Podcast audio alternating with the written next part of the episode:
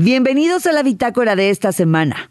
Aquí tienes algunas características súper interesantes de cada una de las tipologías de la herramienta de conocimiento genético heptagrama, de semiología de la vida cotidiana.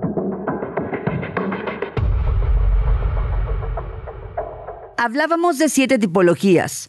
Solitario, sensitivo, agudo, estructurado, energético, expansivo y carismático. Cada uno tiene una glándula de secreción interna maestra. El solitario el páncreas, el sensitivo la paratiroides, el agudo la tiroides, el estructurado la pituitaria anterior, el energético las suprarrenales, el expansivo la pituitaria posterior y el carismático el timo. Todos tienen luz y todos tienen sombra, es decir, todos tienen pecado, pero al mismo tiempo todos tienen virtud. Empecemos por el solitario. El pecado del solitario es la avaricia, pero su virtud es la generosidad. El pecado del sensitivo es la pereza, pero su virtud es la diligencia. El pecado del agudo es la envidia, pero la virtud es la caridad. El pecado del estructurado es la soberbia, pero la virtud es que es una persona humilde. El pecado del energético o su zona oscura es la ira, pero su virtud es la paciencia. El pecado del expansivo es la gula, pero su virtud es la templanza. El pecado del carismático es la lujuria, pero cuando está en la luz se vuelve casto. ¿Cómo se autoafirma cada una de las glándulas? Un solitario dice yo puedo, un sensitivo dice yo siento, un agudo dice yo gano. Un estructurado dice yo entiendo. Un energético dice yo mando. Un expansivo yo quiero. Y un carismático yo gozo.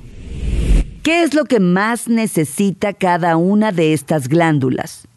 ¿Qué es lo que más anhela?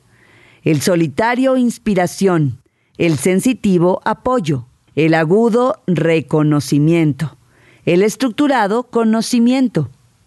El energético, comprensión.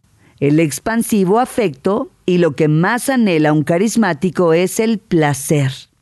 Pero hay algo a lo que cada una de estas glándulas es susceptible. Por ejemplo, un solitario es muy susceptible a la invasión, así que no lo invadas. Un sensitivo a la presión, así que no lo presiones un agudo a la crítica, así que mejor no lo critiques. Un estructurado a la irracionalidad. Un energético es susceptible al reto, así que mejor no retarlos.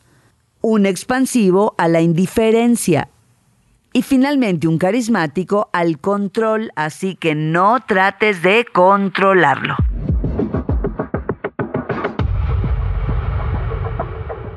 Al no saber esto, terminamos tratando a cada una de las tipologías del heptagrama pues de una forma opuesta. Lo que menos quiere un solitario es ser invadido, se va a oponer. Lo que menos quiere un sensitivo es que lo presiones, se va a evadir.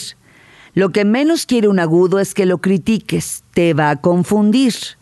Lo que menos quiere un estructurado es que seas irracional y entonces intentará argumentarte.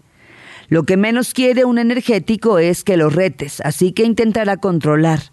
Lo que menos quiere un expansivo es que seas indiferente con él. Si lo eres, te va a despreciar. Y lo que menos quiere un carismático es que lo controles. Si lo haces, terminará fugándose.